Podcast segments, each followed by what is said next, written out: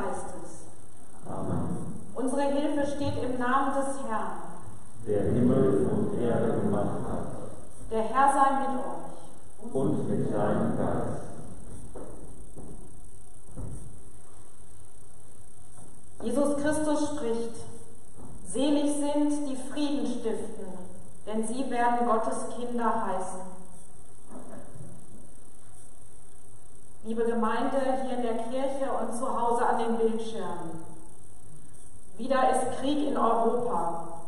Es fühlt sich an, als ob manches, was wir für sicher hielten, in sich zusammenbricht. Wir suchen nach etwas, an dem wir uns festhalten können. Die Nachrichten aus der Ukraine und die Bilder von Krieg, Zerstörung und Flucht sind unbegreiflich, dunkel und bedrohlich. Die Ängste der Menschen in den Kriegsgebieten können wir nur erahnen. Für diese Menschen und für alle die, die sich jetzt für den Frieden einsetzen, wollen wir in diesem Gottesdienst beten und für sie ein Licht entzünden.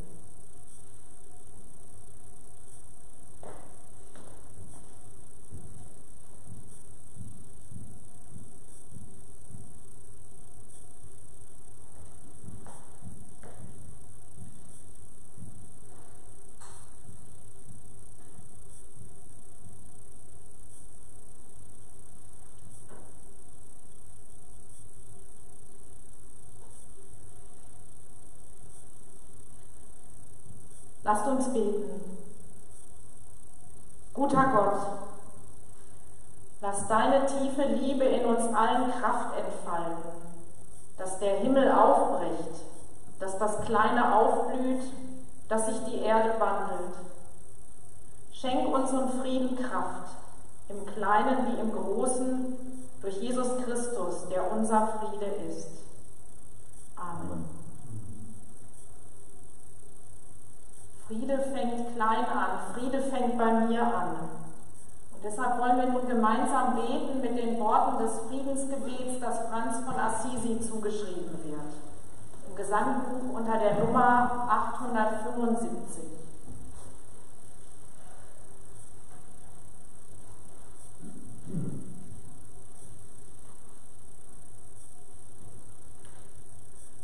O Herr, Mach mich zu einem Werkzeug deines Friedens, dass ich Liebe übe, wo man sich hasst, dass ich verzeihe, wo man sich beleidigt, dass ich verbinde, da wo Streit ist, dass ich die Wahrheit sage, wo der Irrtum herrscht, dass ich den Glauben bringe, wo der Zweifel drückt. dass ich die Hoffnung wecke, wo Verzweiflung quält, dass ich ein Licht anzünde, wo die Finsternis regiert, dass ich Freude mache, wo der Kummer wohnt. Herr, lass du mich trachten, nicht, dass ich getröstet werde, sondern dass ich tröste. Nicht, dass ich verstanden werde, sondern dass ich verstehe. Nicht, dass ich geliebt werde, sondern dass ich liebe. Denn wer dahin gibt, der empfängt. Wer sich selbst vergisst, der findet. Wer verzeiht, dem wird verziehen. Und wer stirbt, erwacht zum ewigen Leben. Amen.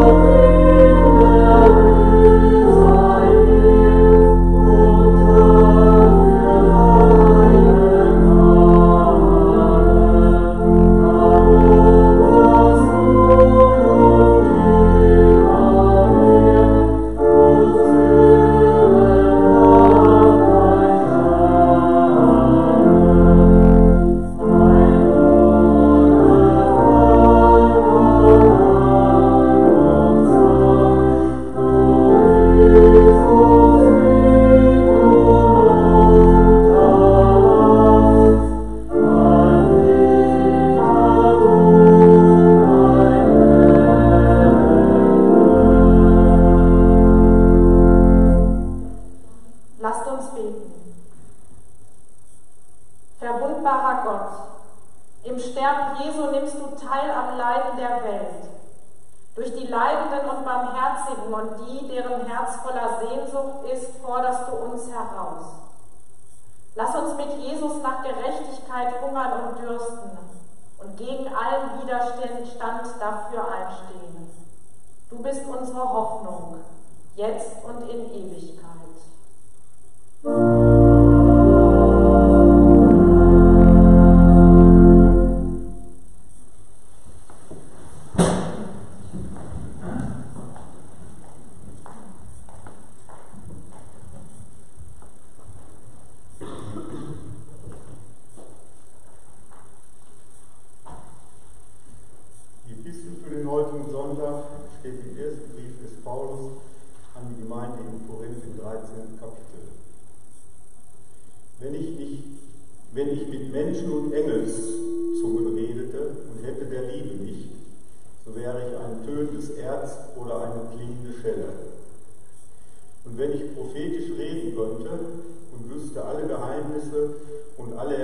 ist und hätte allen Glauben, sodass ich Berge versetzen könnte, und hätte der Liebe nicht, so wäre ich nichts.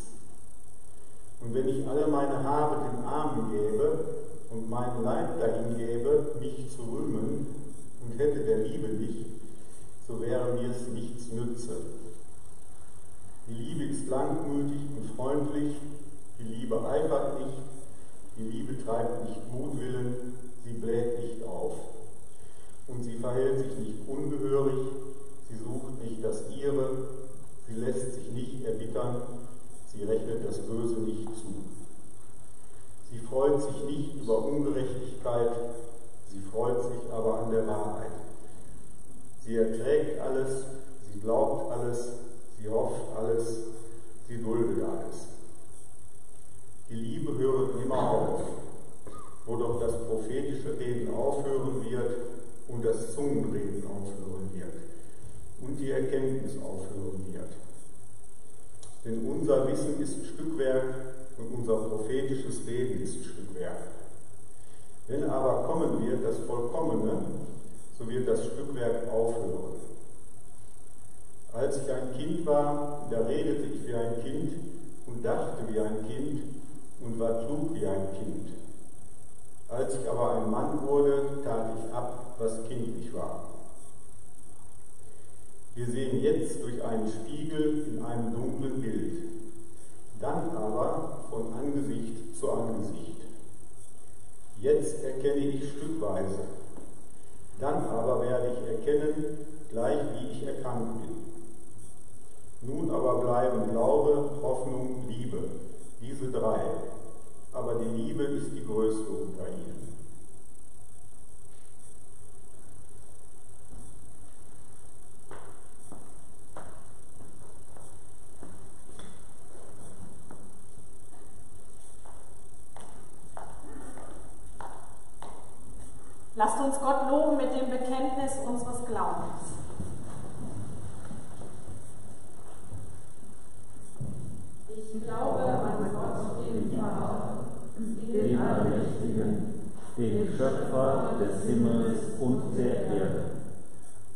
an Jesus Christus, seinen eingeborenen Sohn, unseren Herrn, empfangen durch den Heiligen Geist, geboren von der Jungfrau Maria, gelitten unter Pontius Pilatus, gekreuzigt, gestorben und begraben, hinabgestiegen in das Reich des Todes am dritten Tage auferstanden von den Toten, aufgefahren in den Himmel. Er sitzt zur Rechten Gottes, des allmächtigen Vaters. Von dort wird er kommen, zu richten die Lebenden und die Toten. Ich glaube an den Heiligen Geist, die heilige christliche Kirche, Gemeinschaft der Heiligen, Vergebung der Sünden, Auferstehung der Toten und das ewige Leben. Amen.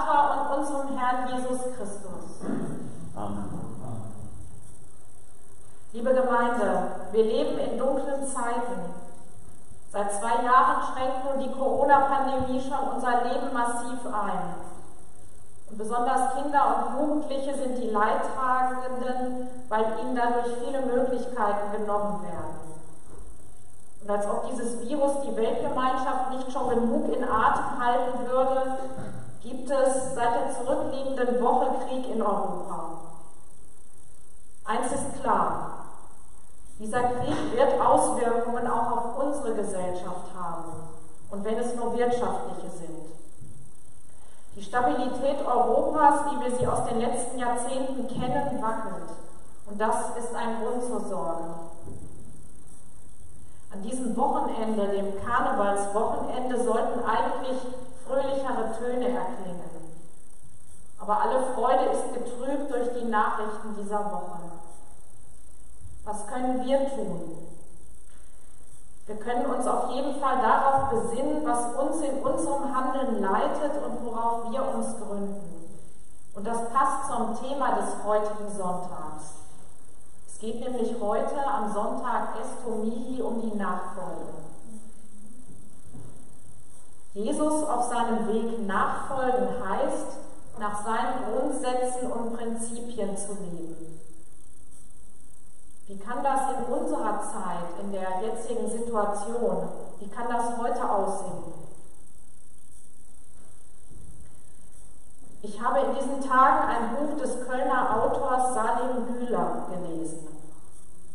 Es handelt von einem jungen Mann namens Remy, der wie durch ein Wunder als einziger einen schweren Busunfall überlebt. Als die Polizei ihn als Zeugen befragen möchte, flieht er aus dem Krankenhaus. Denn er hat ein Geheimnis, das er auf jeden Fall verbergen muss. Was dieses Geheimnis ist, der Autor selbst macht darüber in dem Roman Andeutungen. Offenbar besitzt Remy die Gabe der ewigen Jugend.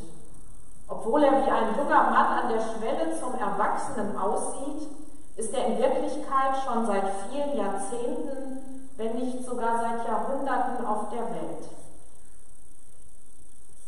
Er hat die Erfahrung gemacht, dass es besser ist, über diese Gabe der ewigen Jugend zu schweigen und sie nicht zu benutzen, um etwa zügellos zu leben oder sein über Jahrzehnte erworbenes Wissen für die eigenen Interessen auszunutzen.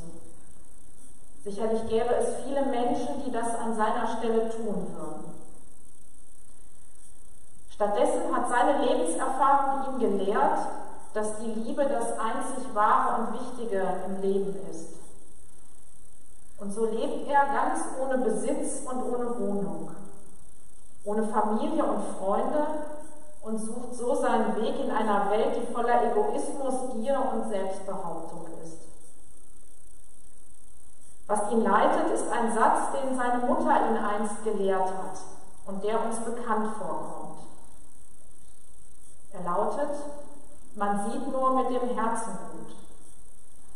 Antoine de Saint-Exupéry legt diesen Satz einem Fuchs in den Mund, dem sein kleiner Prinz in der gleichnamigen Erzählung begegnet.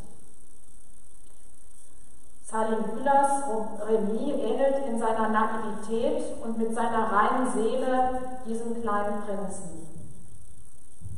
Er folgt in allem, was er tut, einzig und allein seinem Herzen.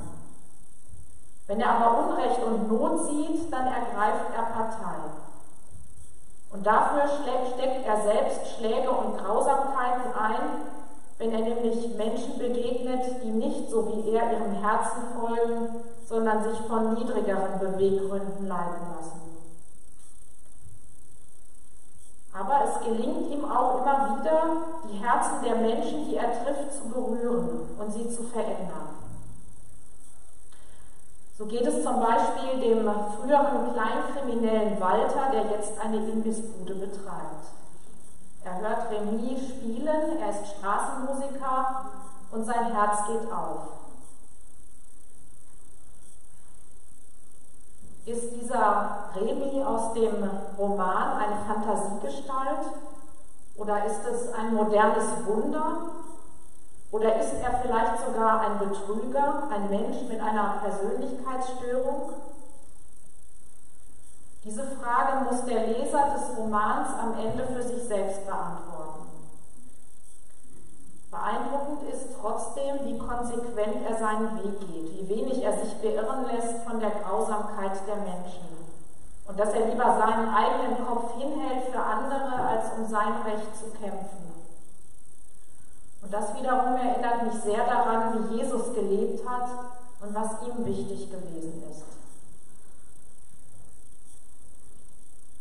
Der Autor des Romans, Salim Güler, stammt aus einer türkischstämmigen Gastarbeiterfamilie, sagt aber von sich selbst, dass er kein Moslem ist.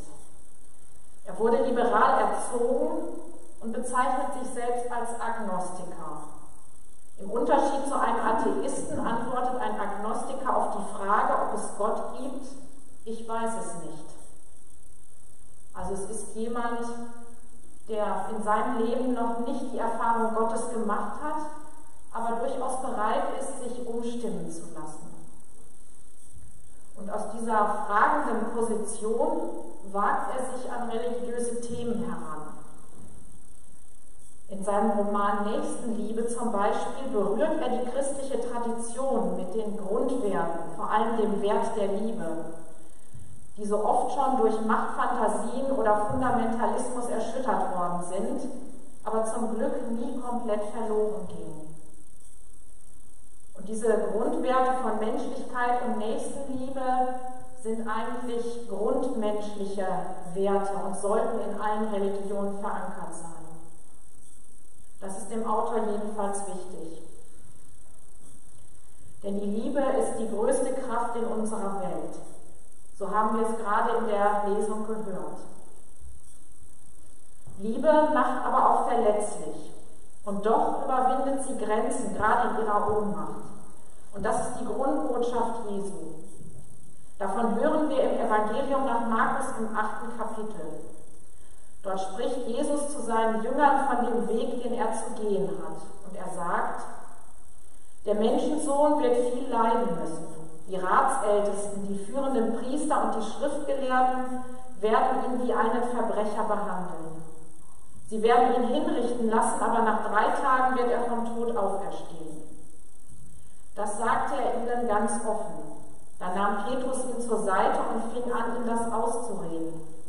Aber Jesus drehte sich um, sah seine Jünger an und wies Petrus streng zurecht. Weg mit dir, Satan, hinter mich. Dir geht es nicht um das, was Gott will, sondern um das, was Menschen wollen. Dann rief Jesus das Volk und seine Jünger zu sich. Er sagte, wer mir folgen will, darf nicht an seinem Leben hängen. Er muss sein Kreuz auf sich nehmen und mir auf meinem Weg folgen.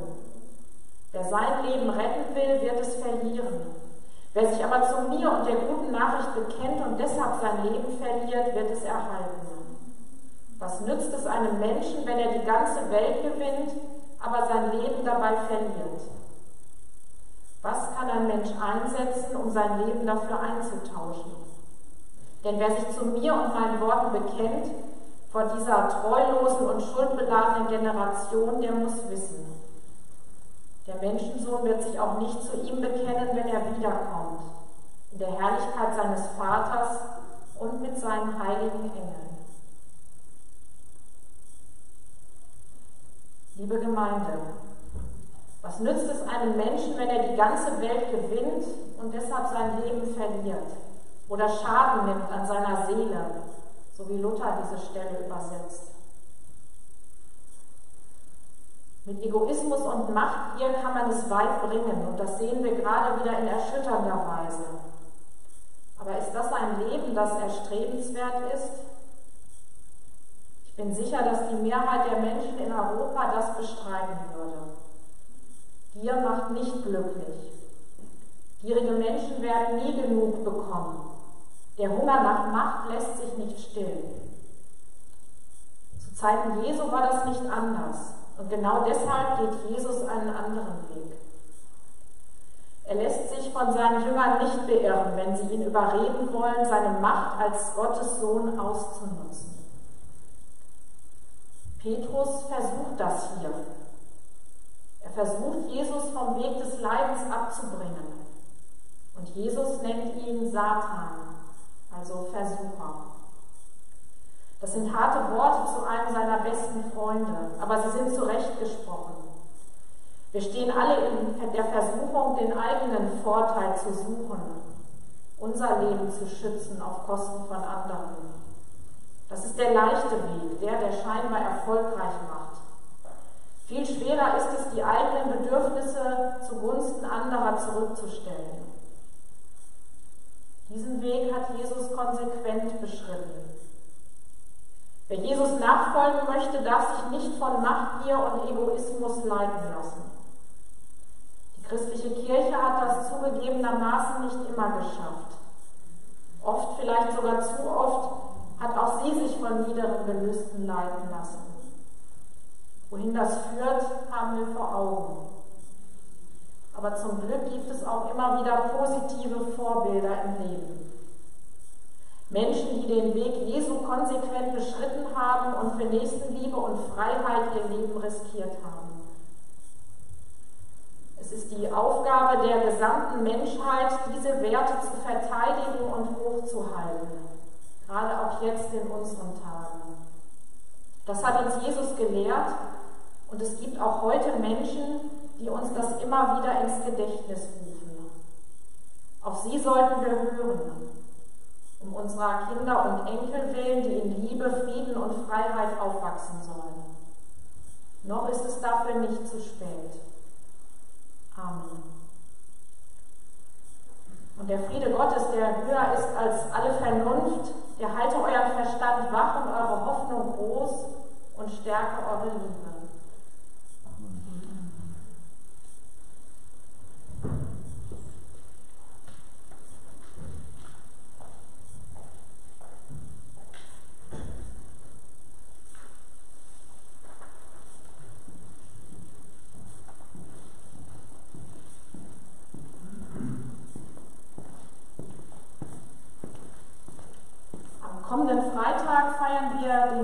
Gebetstag. Und eins der Lieder, Longing for Light, haben wir auch an den letzten Sonntagen schon immer wieder einmal gesungen, um es kennenzulernen. Ein wirklich schönes Lied, was die Sehnsucht nach Licht in dunklen Zeiten beschreibt. Insofern passt es auch heute sehr gut und das wollen wir nun miteinander singen. Musik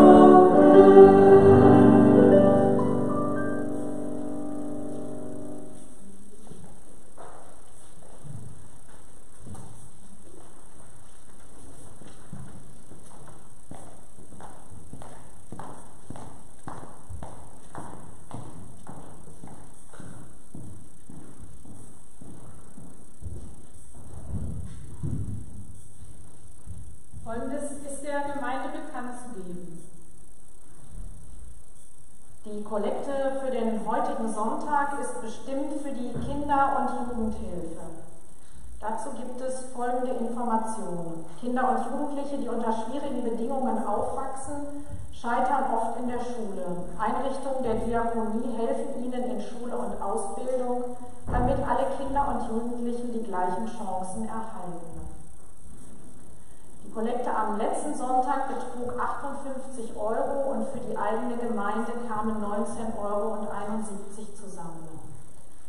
Ich möchte vorschlagen, dass wir die Kollekte der eigenen Gemeinde heute für die Diakonie Katastrophenhilfe verwenden, die sich auch um Menschen jetzt aus der Ukraine kümmern, die auf der Flucht sind und irgendwo unterkommen müssen.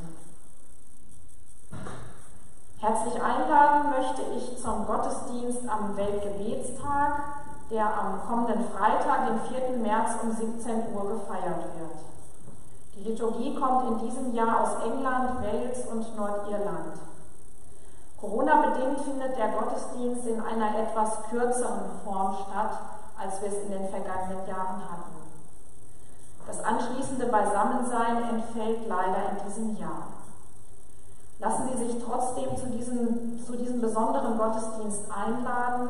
Das Vorbereitungsteam freut sich auf Ihr Kommen.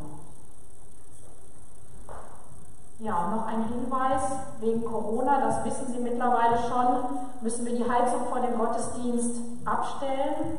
Diesmal haben wir sie erst gar nicht angestellt, deshalb ist es so kalt heute. Also wir haben 13 Grad hier, nicht, dass sich jemand wundert. Ähm, da hat irgendwas nicht funktioniert. Das müssen wir jetzt noch rausfinden, was da schiefgegangen ist. Also es ist kalt, aber wir haben es ja auch fast geschafft für heute. Und nun lasst uns für Bitte halten.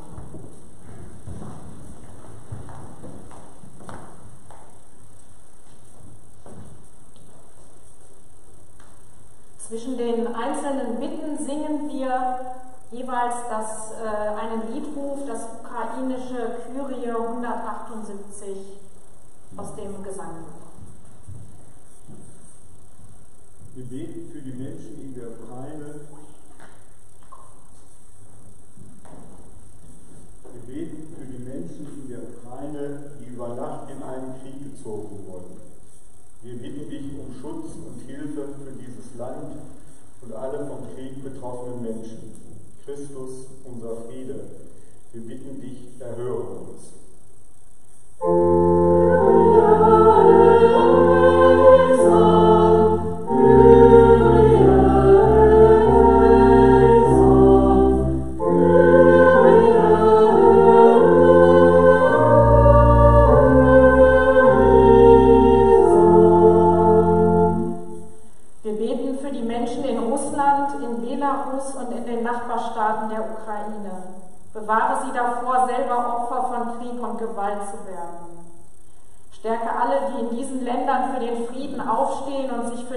Demokratie und Menschenrechte stark machen.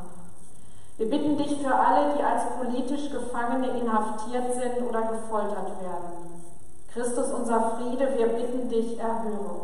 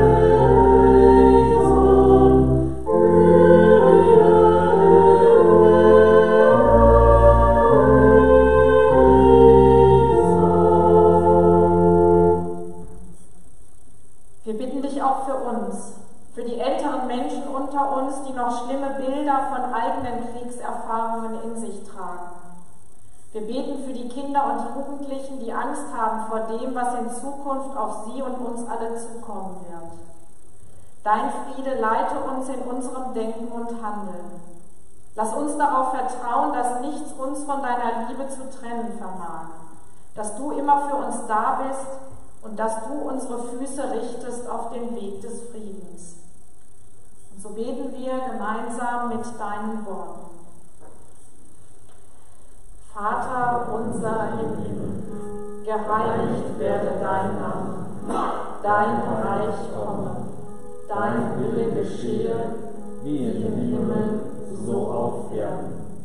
Unser tägliches Brot gib uns heute und vergib uns unsere Schuld, wie auch wir vergeben unseren Schuldigern. Und führe uns nicht in Versuchung, sondern erlöse uns von dem Bösen. Denn dein ist das Reich und die Kraft und die Herrlichkeit in Ewigkeit. Amen. Und nun geht hin im Frieden des Herrn. Der Herr segne dich und er behüte dich. Der Herr lasse sein Angesicht über dir leuchten und sei dir gnädig. Der Herr erhebe sein Angesicht auf dich und schenke dir und der ganzen Welt seinen Frieden.